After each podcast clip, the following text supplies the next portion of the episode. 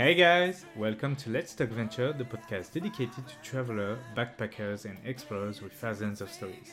My name is Tony, and today I'm presenting you a new episode of Random Conversations, where today I'm talking with a group of young adults from the CISV program, a kind of summer camp to develop connections and understanding between teenagers from all over the world so they avoid doing war once adults. Together, we're talking about the CISV program, the activities and topics they did during their three weeks of summer camp, and obviously funny stories related to that. So here we go, let's talk venture with random conversation.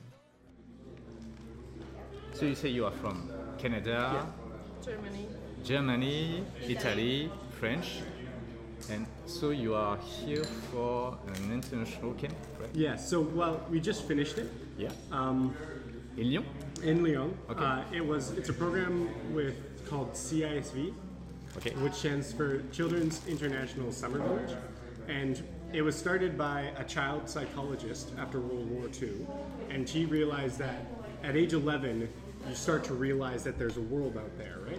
So let's take this 11 year old and we're going to send them to another country, and they're going to spend a month in a summer camp with kids from all over the world. You are not 11. No, I'm not. um, but the idea started at 11. Okay, right? okay. Okay. So uh, they make friends with friends from all over the people, with all over the world. Yeah. And then when they grow up, they're less likely to drop bombs on each other. Oh yes. Yeah. Ah. So um, that it started with the 11 year olds, and then it evolved to like programs for 13, 14, Mm-hmm. and we're all above 18. Okay. And so that's what we did for three weeks in Lyon this summer. And now we're actually doing our after camp. So everyone who could is staying at a hostel and we're partying. like the other party. So uh, it's been one month since you have already in France. So Hmm. you already live in France. You live in Lyon, uh, Strasbourg. Yeah. So you know each other since how long? three weeks. Only three weeks. Yeah. So we all um, we, we connected online Yep. before the camp, but we all met in Lyon and we started the camp. Okay. Blah. Uh, and so what's your name? Aiden. A- Aiden. Aiden Aiden. Canada. Okay. So is it a program that you have to pay to go, or you? It's all volunteer. Yeah. So if I were going to go to a program, I would have to pay for my plane ticket. Yeah. and that's it. Because so all of our um, housing is donated, all of our food we cook ourselves, but it's also paid for by chapter uh, donations by people. Um, so yeah, all you have to pay for is your plane ticket. But so is it um, a religious thing or religious? Religious, uh, religion neutral. so neutral. people from all religions. and how Um, did, how did you find the, this organization, this association? Everyone asks me that whenever I tell them about this program because it's like, why haven't I heard of this before? Yeah. Um, my mom found out about it because she does a lot of community work in our in our town. So, but yeah, and it's this really unknown thing. I always say CISV sucks at advertising because it's this amazing thing, but like nobody knows about it. So yeah. And it's also quite expensive because like not everyone can afford it. So we are okay, we are talking about equity, but actually we are all from a medium height class. Because not everyone can afford to fly to another country, right? So how many different um, so how many different nationality are there in your camp? In ours, I think 18. It's on. Nobody's wearing the sweater. Uh, I'll try to list them. Austria, Germany, Germany, France, France, Brazil, Canada, Portugal, Portugal, US. Finland, U.S., um, Norway, Costa Rica, Costa Rica, Mexico, Denmark, Denmark, uh, Hong Kong. Poland, Indonesia, you say Poland? Indonesia. Um, Portugal. Did we say Portugal? I, I Okay. Lithuania. Lithuania. Lithuania. Yeah. Um, right, that's 15. Right, there's Uh, we have Hong Kong, Uh, yeah, Hong Kong. I said Hong Kong. Singapore. Mexico, Jack said that too. Australia? No, uh, no Australians. No Australia? Um, No, I think that's I think that's it. Yeah. Mm. There's one or two that we're forgetting. But Okay. African also? Uh, no, there was no African countries. Okay. Okay. That's really nice. Like I feel. Um, no, it's just I, I'm just amazed about the program. So, Yeah. Uh, and so during these three weeks, you have activities. I think We're planning our own activities, and they're usually you are all planning yeah. everything. So um, because we're 18 at this level of camp, uh, we're planning our own activities. But at, at 11, um, the leaders of the village would plan the activities. So wait a second. You do that every summer since you are 11? Not every, not not everyone does. So um, you would apply for a program, and they would uh, interview you and meet with you and see if you're a good fit. Okay. Uh, and then they would decide who's going, and so there's a selection process. It's a big traumatized uh, shock if you're, no, you don't fit with uh, yeah, um, it's usually just there's not enough space. you for the create program. uh, you create extremist uh, child uh, at the beginning of the Uh, no, no, but um, so the chapter, which is like the group in your city, Yeah. um, they're in charge of hosting when it's their turn to host, um, and also choosing the delegation to go. Okay. So, like, say if you've done three programs in the last three years, Yeah. then somebody who hasn't done a program is more likely to get it than you. Okay. And So- so, so you all go by group of the same age, right? Or Yeah, you- yeah, Yeah. they're, they're more, uh, so we're all 18, 19, um, and other programs are like 15, 16, something like that. Yeah, 13, Um, 14, around. Usually it's like one age or one or two ages at the same time. Okay. And yeah, to go back on what you said, um, my chapter is quite smaller, so we don't have any selection. Just like if a kid wants to go, except if it's, if we really see that he won't fit, then it will be a problem for him, for the kid. Everyone can go because we don't have a lot of No. children who apply. My my chapter's the same way. We try to uh, like we try to reach out to a lot of kids, but it's really scary for a parent just to put their 11 year old on a plane and fly them to another country, for life, right? So yeah, it can be difficult to find applicants. Okay, maybe my translation is not good, but what do you mean by chapter? Uh, chapter is like um, so. I'm from the city of Calgary in Canada, Yeah. and there's a Calgary chapter, which is like that group of. It's like a branch of the the CISB. Oh, okay. Yeah. okay. So like, um, how do I explain it? Yeah, it's like where the just, north- just give me a French translation of chapter. C'est bah ouais, c'est une partie, c'est locaux euh, d'une ville. Par exemple, euh, moi je suis Strasbourg, du coup c'est la partie de l'Alsace. D'accord. Et donc tous ceux qui habitent en Alsace, majoritairement plutôt le Bas-Rhin, euh, puisque c'est géographiquement plus pratique, euh, se retrouvent. euh, et voilà, et puis euh, dans l'année on fait par exemple des week-ends avec les enfants, des activités, avec les parents aussi parfois. Ah, c'est une asso. It's an association. Okay, I get it. Okay. So every chapter takes turns hosting different programs. Like last year, my chapter did a, a camp with 15 year olds, and I think three years before that we did the 11 year old program. So it, it cycles. Okay, so every summer there are uh, there is this activities, but do you do other things during the whole year long? Some chapters do. So um, there's these things called mini camps, Yeah. which are kind of like the international camps, except in a weekend and with just with all the kids from the chapter. Okay. And that's where you do similar things, like you run activities with them, and um, I don't know. Yeah. And in these mini camps is the um, we have this thing called junior branch, so the people from 15 to 25 years old, and like we take care and run the activities for the Yapal children, so 10 to 15 years old. And uh, and yeah, we of course there's always adults, but we really ta- like take the mini camp and run the activities and stuff. So it really makes us uh, it gives us responsibility. So what did you do during the three weeks?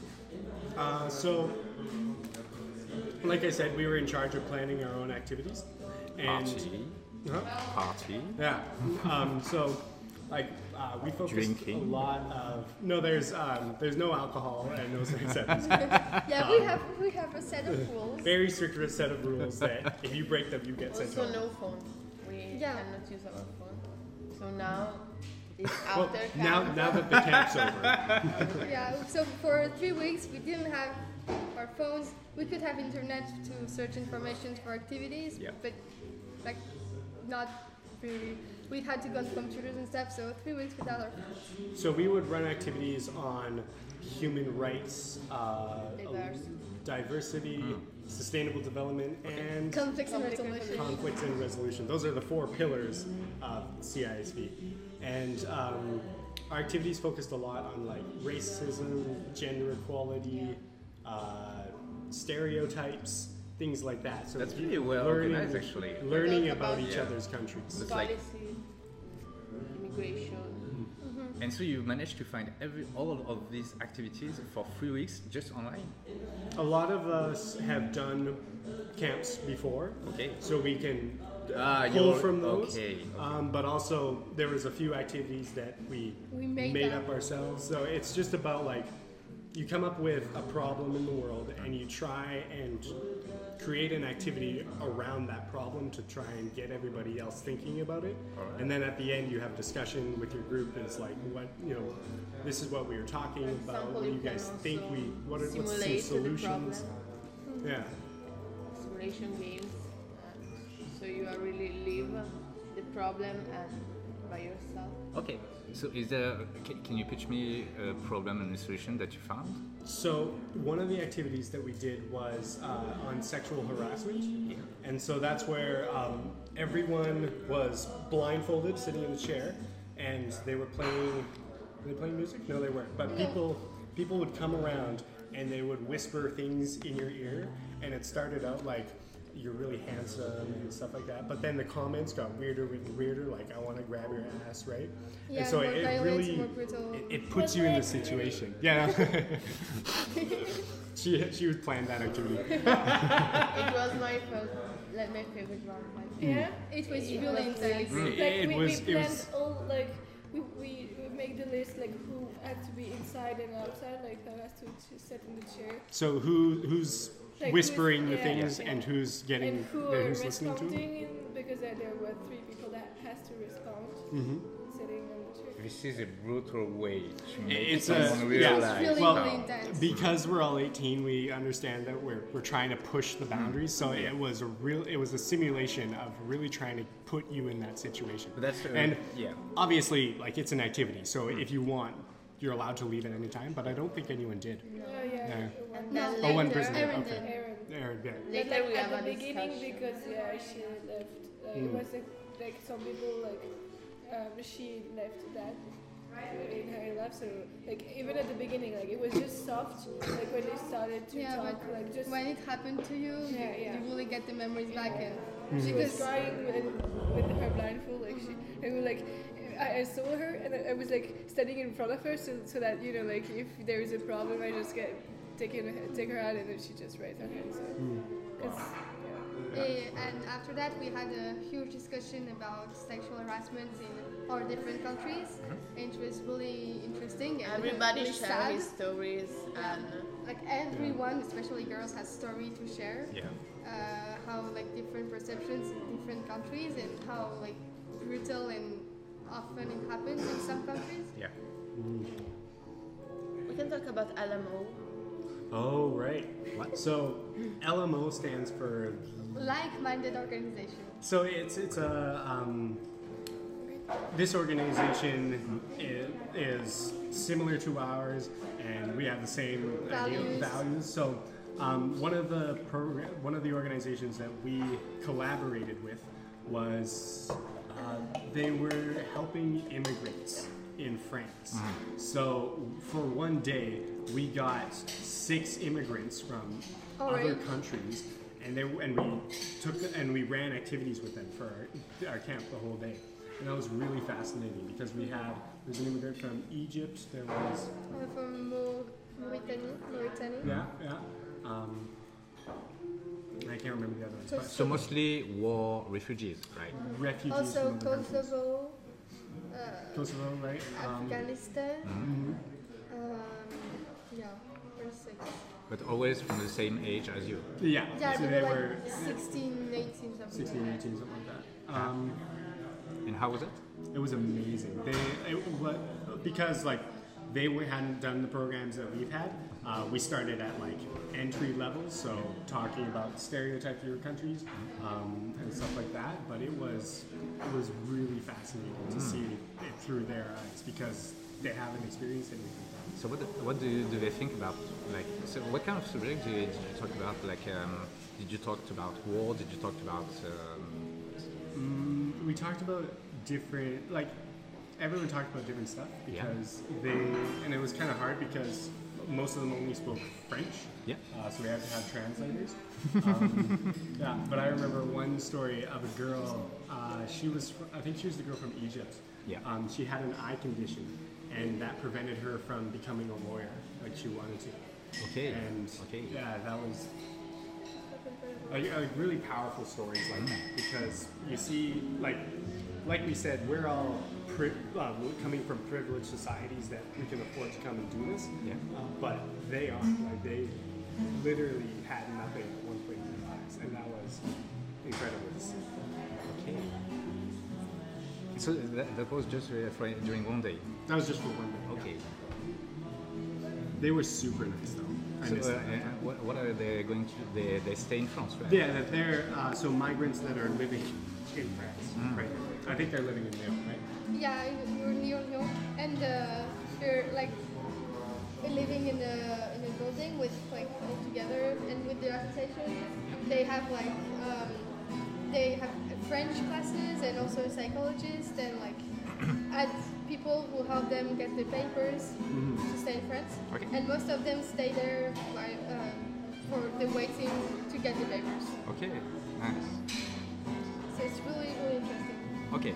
So is it the last time that you can do this uh, this uh, um, activities of Yes. uh, two weeks a? So for all of us, this is our last time as participants. Yeah. Because so from 11 to 18 is when you can participate, and then after that, that's when you become a leader for um, the 11 year olds, or you can staff, Mm-hmm. become staff for uh, the program. Um, You're yeah. on the other side of the camps or Yeah. like for the adults to take cares because for the um, camps with under 16 years old, Hmm? you live on, with a delegation. So four or six children from the same chapter, same city, live together with an adult of over 21 years old, Yeah. and they live together. So they're five people, and yeah, it's better for the younger ones because they can speak their own language and if there's problem, like they can be confronted with people they already know.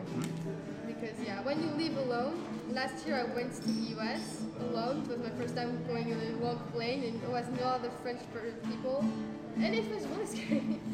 it's really challenging. Hmm. It was really, it was amazing, but yeah, for younger ones, like 11 or 12 years old, it's better to have an adult and other same language people. All the kids that um, participate to the association, do they all speak English, or do they start sometimes with some basics of English but uh, improve? it? Yeah, so English is the official language of the program Yeah. because so many countries speak it, it's easier. Um, but I have been at programs where uh, there have been kids that don't speak English and it can be really hard for them because they can only speak with people in their own delegation.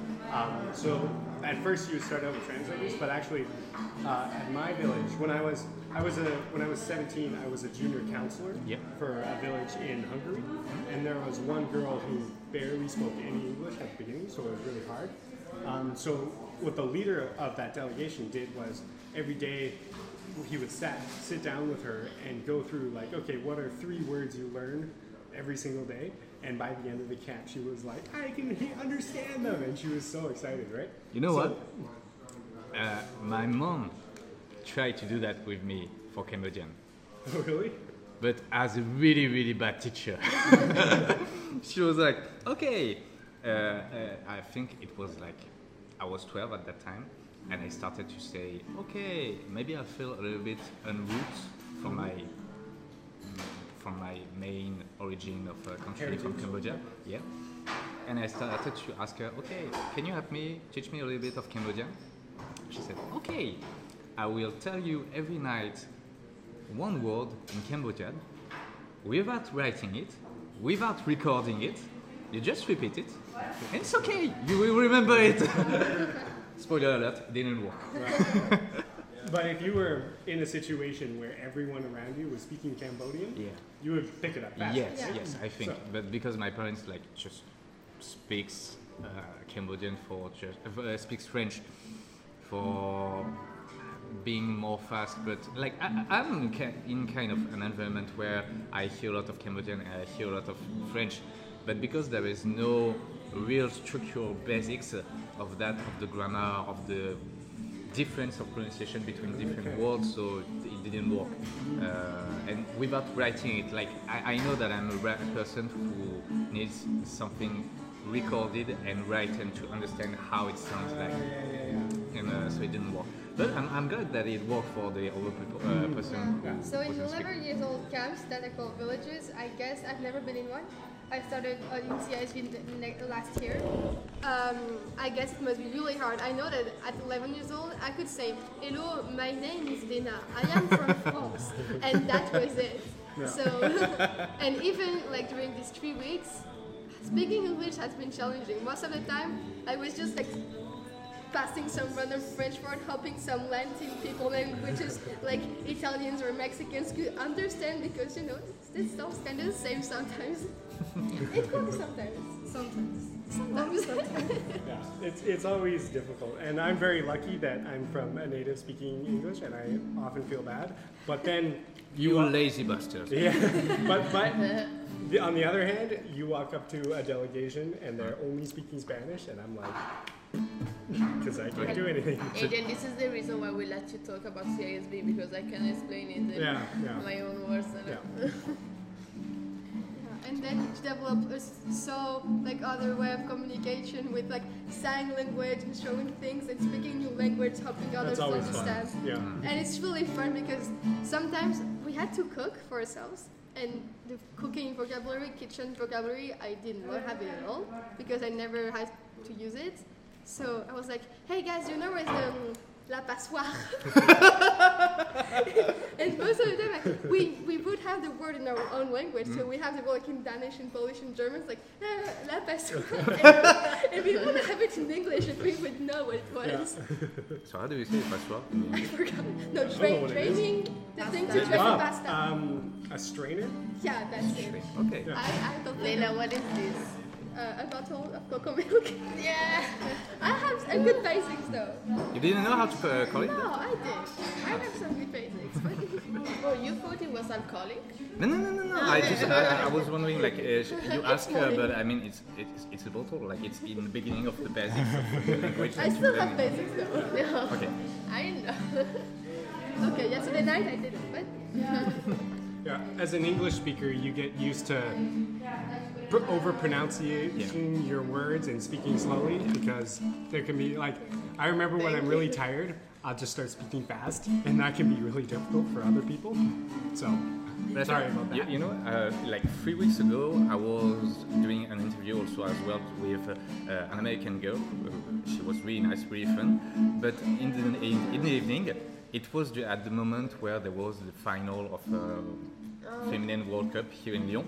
So there was a group of um, uh, of uh, American girl who was all here, and I tried to catch with their conversation, but because they were all between Americans, they were speaking so fast with like Yeah.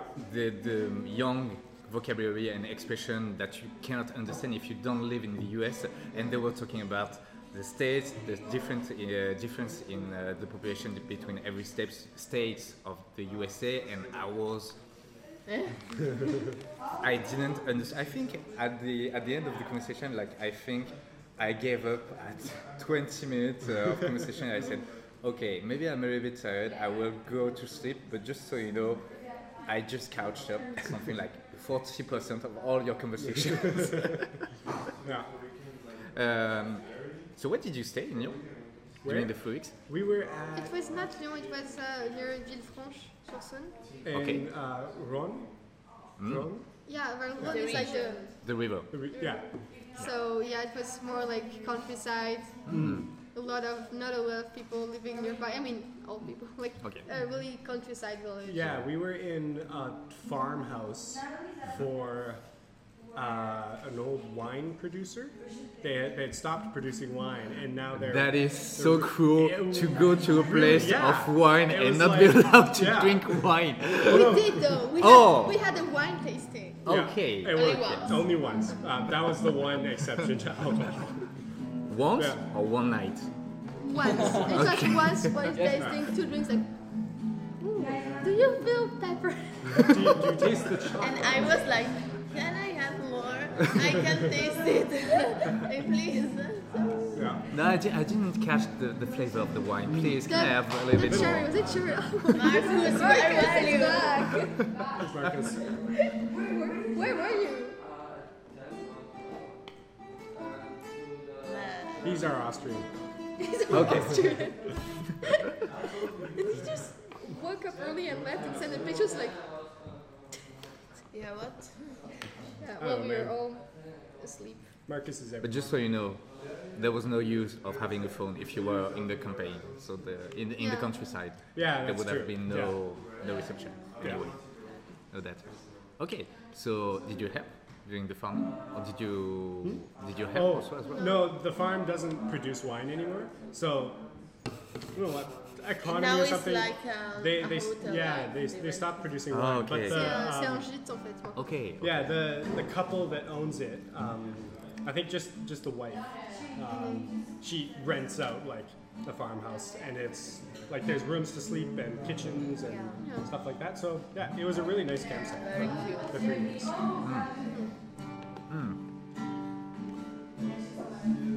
Now, what I like to ask, during these three weeks, uh, is, was there a what the fuck moment? Oh, at point? every day. Every day. Okay, Every talk to day. me.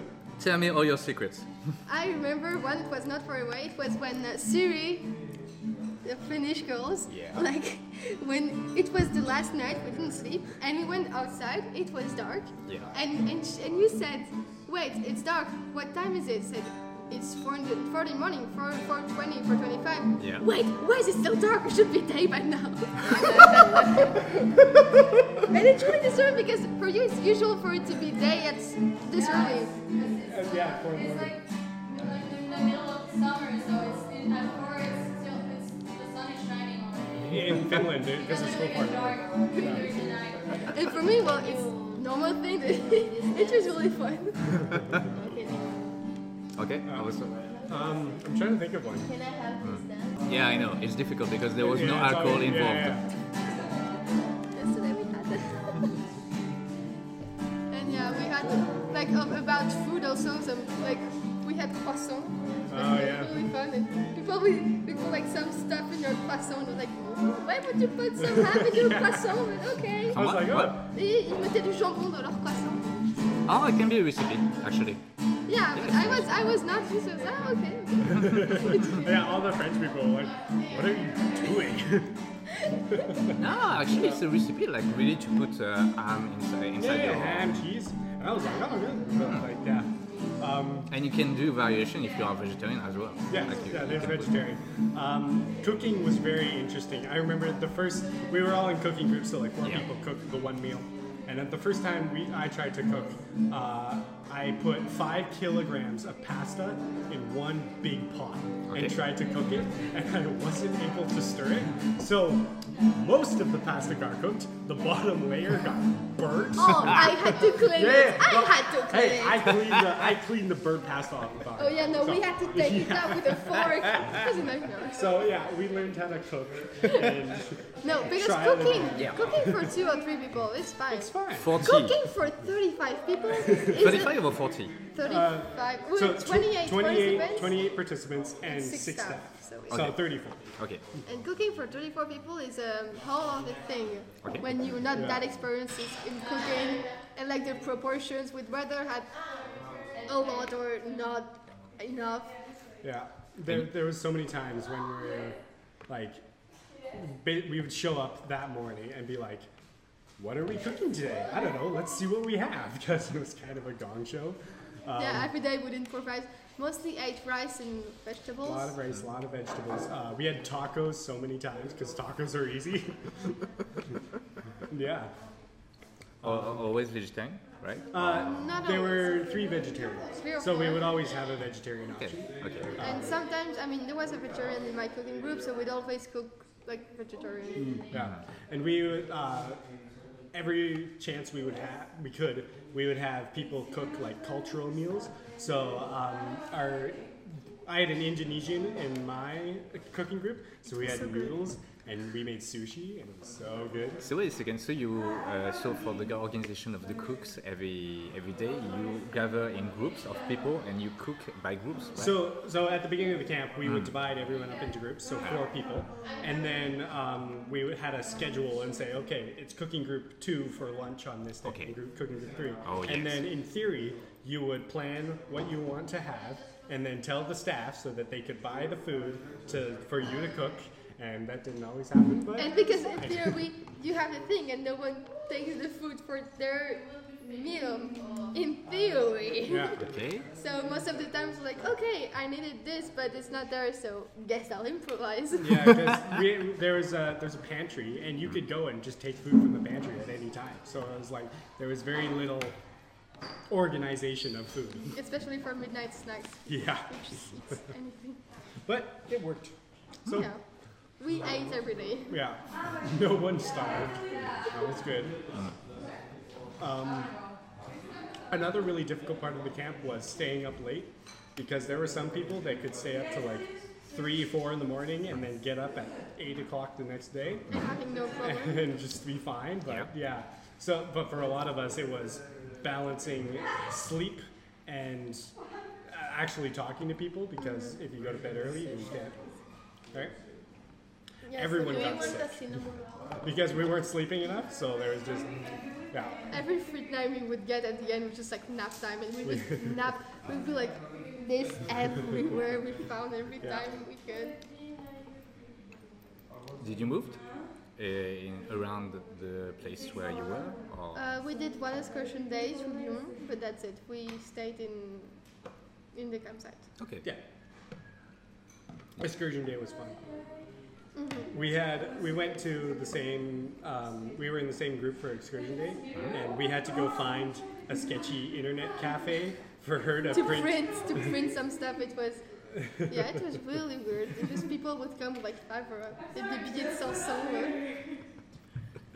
While I was printing my ID and my university papers, Yeah. it was it was really fun. Okay.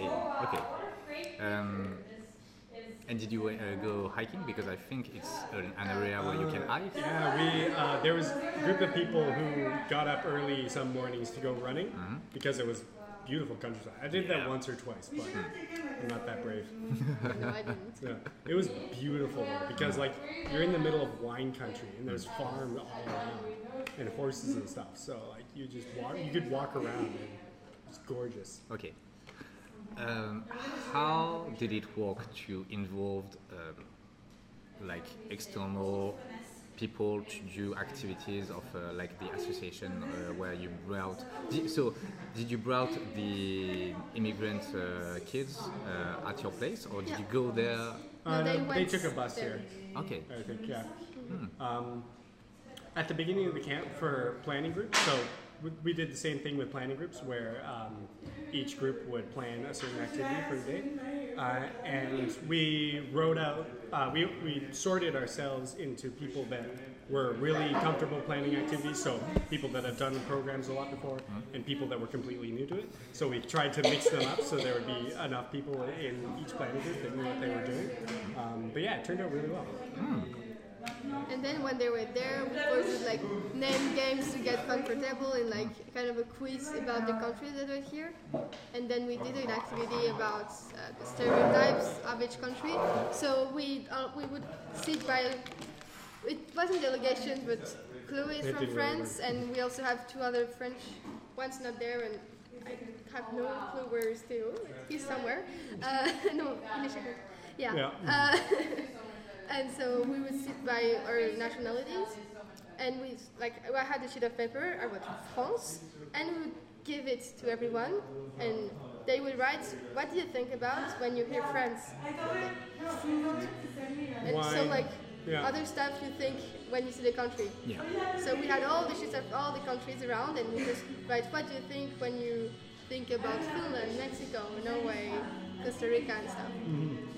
So And it was, it's always an interesting discussion because afterwards you would go through it and like read the stereotypes of your country and what other people think of it. And you can be like, I wish people would think differently of my country, right? Yeah, but And some feel- are true, Some, some, some are are absolutely false. true. Like, um, Indeed, we smell really, really bad. yeah, that was the big thing. Yeah. They Yeah. were like, they smell bad, they're good. so for the next few days, we're like, okay, I'm gonna brush my teeth. So another French stereotype. Yeah, and um, Canada, we got a lot of comments on um, being uh, USA's big brother, our little brother, and like Really? how we're America's hat. So really? yeah, like sometimes people think of Canada as like second best to America because America's Ah, like no, no, no. right, yeah, Actually, my, me, my stereotype that I have with Canadian is that okay, the um, wood chopper shirt- Hmm, lumberjack. Yes, Yes. lumberjack. The, the red, uh, The red shirt, plaid? uh, yes, with Yeah. the, the, the square uh, Uh-huh, motif. you are the, the, Cana- the Quebecois accent. yes, Oh yes.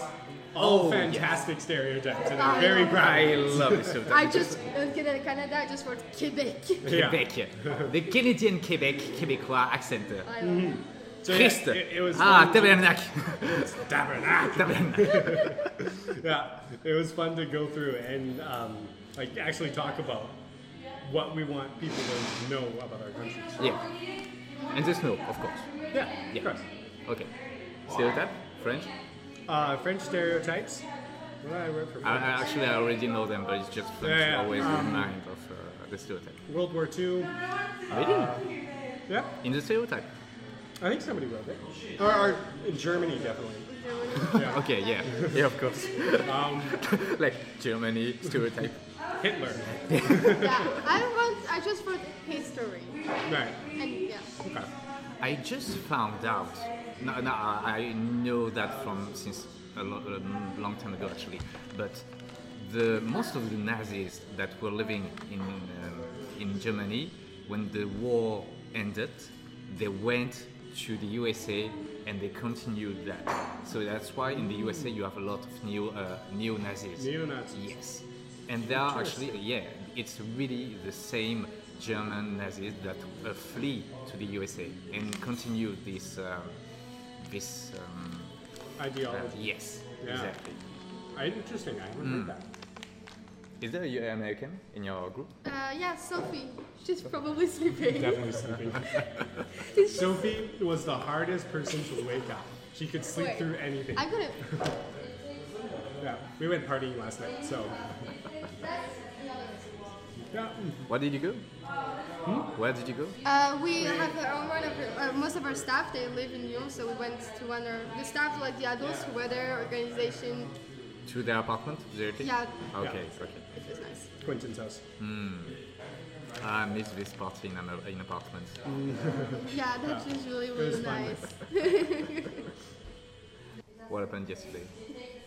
Um, Well, everyone. So wait a second. You were 40 person in one apartment?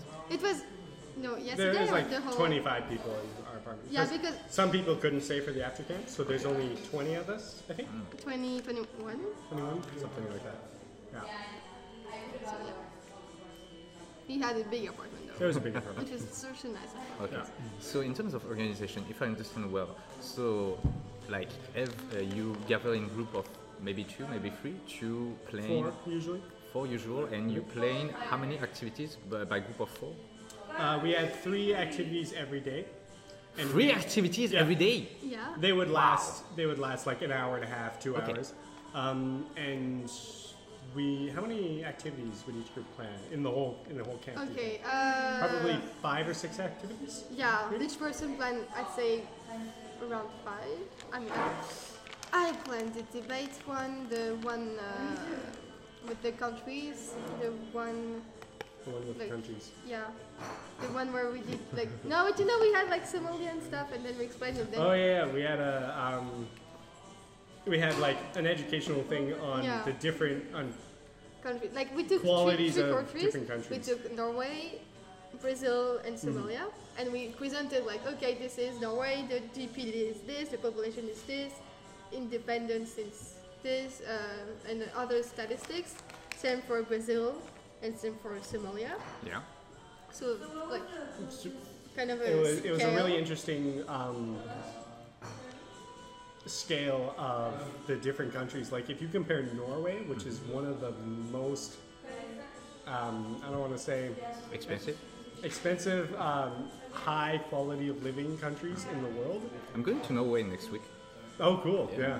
Uh, versus someplace like Somalia, which has uh, extremely high death rate among infants. And Yeah, like it, the, really poor the living conditions. infant mortality was 98 per thousand. Yeah.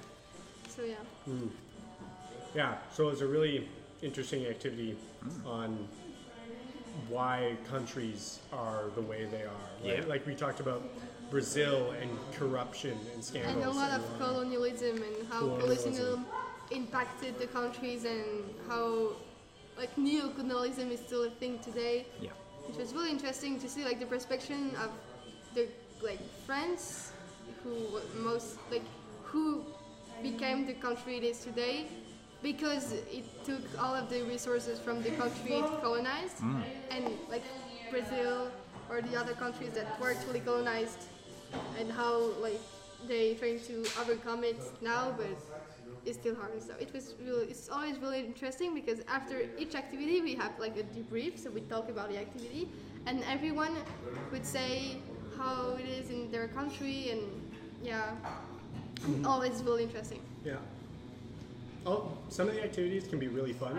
Like I planned an activity uh, on it was the, the idea was addiction, and so we based it around gambling addiction, Yeah. and where we had a, a pile of candy in the middle, and everyone we would go around and everyone would have to do more and more crazy stuff, and the last person to stay in would get the pile of candy, right? So, What do you mean by crazy stuff? ah, like. I got my a piece of my haircut, yeah. Well, a piece of my haircut somewhere around some, here. Some, some people had to lick the floor. And we had like like eat. No, that was so- Sophie got so- Sophie got a Sophie hickey. wild on it. Um, uh, we have uh, Scandinavian. You know, licorice is big in Scandinavia, and somebody brought spicy, salty licorice from Finland. did you did you say that there was no alcohol involved uh, during this? That was candy. Yeah, we had, we had candies, but like we had we made people eat salty licorice candies and were nasty. No, it was ac- not that. I mean, I wouldn't eat them again. It was it was It was bad. okay. It was bad. anyway, um, yeah. What other activities did we do? I, I, w- uh, okay, one more question. I love the fail story. Was there an activity that failed, like really, really hard failed? The The, The- yeah. yeah, yeah, yeah. The, China. we. Chinese. I was gonna, I was gonna say the one um, With human with with human trafficking. So we had.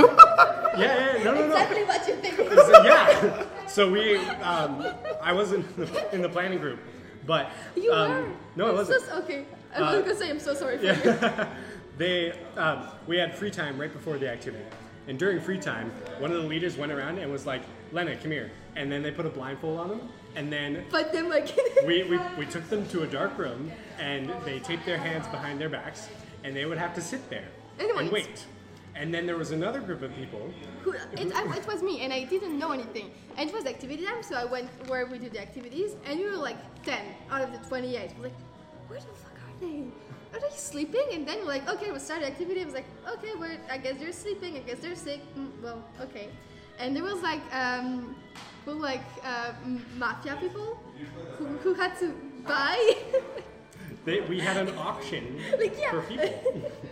And we were like, oh, okay, whatever, you know, like activities, sometimes it gets fun. And we took the fun out of it, but then they actually brought the other people of the group. So uh, I was one of the That's so people that was tied up, and I was sitting in this room tied up for like an hour.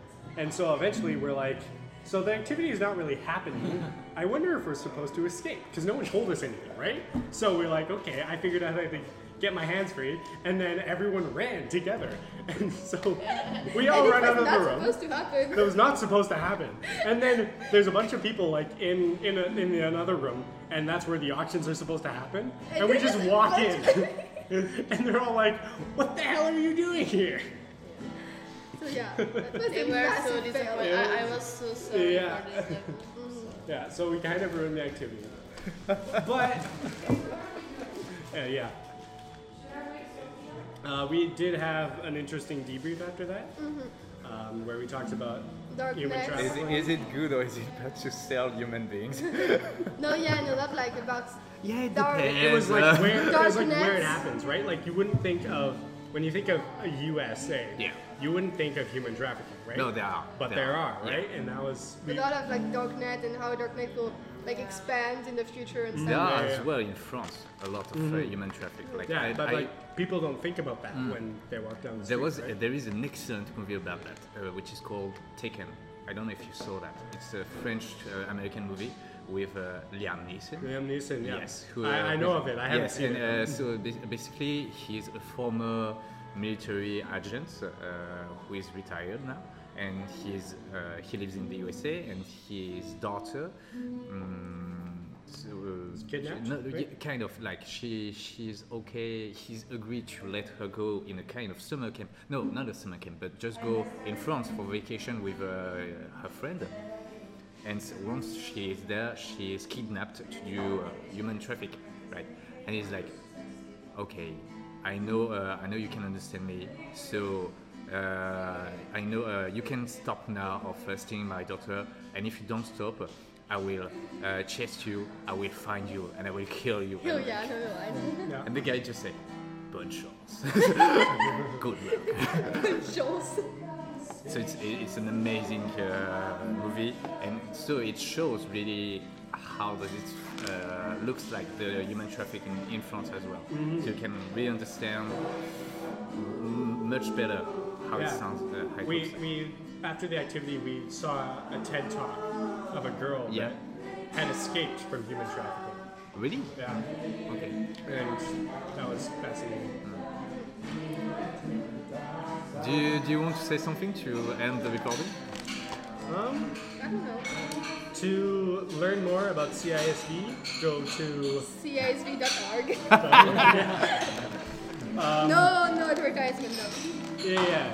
There's no, no advertisement. But it's really interesting and it's to, really to really learn about the program, uh, go to CISV.org and find a chapter near you. There, there'll be a page where you can look, look for chapters. and you can contact them and they will like speak Yeah, yeah. So they, they have events every so often, and you'll actually be able to go there and learn about like what we're actually doing. And even for adults, it's really interesting. Like, hmm. I, my chapter hosts a village, so 11 years old.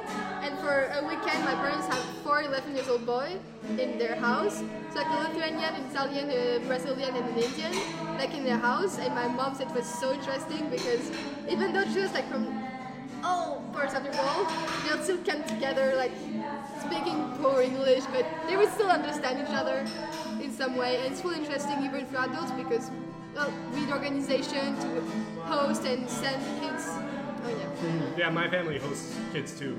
Um, for a village, that's usually a month long, and the weekend at two weeks, so halfway in between, is like leaders' night out where they get to go and have a break. And so during the weekend, um, the we they arrange homestays for all the kids. So like four kids would go and spend the weekend with this family, and they took them around, show them the own.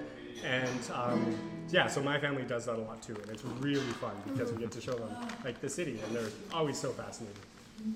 Yeah. Just one question. So, so uh, how many years have you done that? This is my this was my second camp. Okay. I'm lucky because in my chapter it's really small, so there isn't a lot of competition for spots. And I started at age 11, so I've done all the programs since then. Since you uh, since Yeah. you were 11. Ever, um, there's only been one year when I didn't do anything. That was last year. But yeah, And, you, uh, and have you managed to keep in touch with uh, the the other kids? a lot of people. Yeah. Um, so obviously after you're done the camp, you friend everybody on Facebook, and um, I did a really cool program in Canada uh, where it's called Peace Bus, and it's where 13 people uh, in one 13 people get into one 15 passenger van uh, with two leaders, and you drive across Canada from coast to coast. And it's the most intense CISV so want to do program ever. It's only in Canada because that's the only place it started, but yeah, it's that was, in my opinion, the best program I've ever had, and I'm still in touch with all of the participants from that camp. Yeah, that was that was one was really cool. It must smell. It must smell so bad in the rest of the. It's the most intense CISV program it is because And like, the most smelly. The most smelly, yeah. But like, it's really cool because you're 13 people in a very small environment, and you have to learn to get along. Like, if you have a problem with someone, you have to deal with that problem because there's no. Is it, so is it a regular bus or is it uh, an managed? Uh, It's bus? a it's a it's a big van, so a 15 passenger van, and there's 13 uh, teenagers and two leaders that drive the bus, and yeah, a long program. It's so much fun. Okay. Thank you. Thank, Thank you you. for Thank you. uh. What's your name? Tony. Tony. I'm Aiden. Lena. Nice to meet you. Nice to meet you too. A big thanks to all the people who have accepted to talk with me during this episode. Thank you, you, for listening to it. You can find other episodes of Let's Talk Venture on YouTube, Spotify, Apple Podcast, PodCloud, and the Internet Archive. You can follow my adventure on Instagram and Facebook. All the links will be in the descriptions. Don't forget to subscribe, leave a thumbs up, and 5 stars. And I see you next Monday. Jody got me